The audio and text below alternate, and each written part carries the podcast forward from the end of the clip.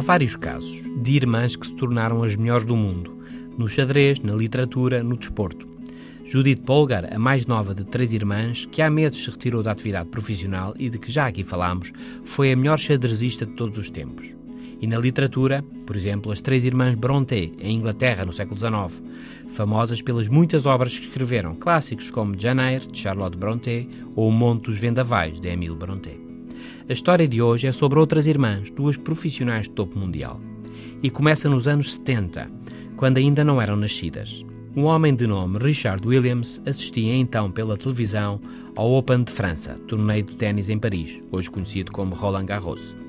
Quando ouviu o comentador da televisão dizer que a vencedora do Open tinha ganho mais de 40 mil dólares, mais do que o que ele ganhava num ano no seu negócio de segurança, Richard disse à sua mulher: Temos que ter mais dois filhos e fazer deles superestrelas do ténis.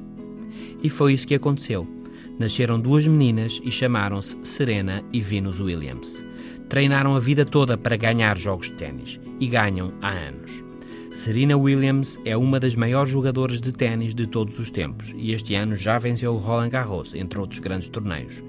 Venus Williams, a outra das irmãs campeãs, tem jogado menos, mas já ganhou muito no topo mundial e até disse um dia: Eu nunca gostei lá muito de ténis. Mas também disse: quando bates um milhão de bolas de ténis por ano e queres melhorar em todas, é difícil não vires a ser das melhores do mundo. Até amanhã.